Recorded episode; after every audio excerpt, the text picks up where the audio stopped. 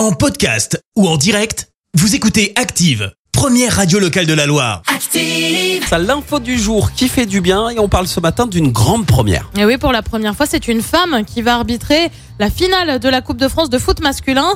La finale va se dérouler le 7 mai prochain, match qui va opposer Nantes à Nice, au Stade de France.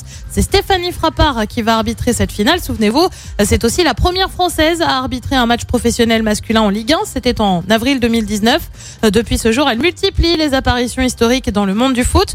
Deuxième exemple en date, le 14 août 2019, où elle était au sifflet de la Super Coupe d'Europe ou encore en décembre 2020 où elle arbitrait une rencontre de Ligue des Champions. Merci. Vous avez écouté Active Radio, la première radio locale de la Loire. Active.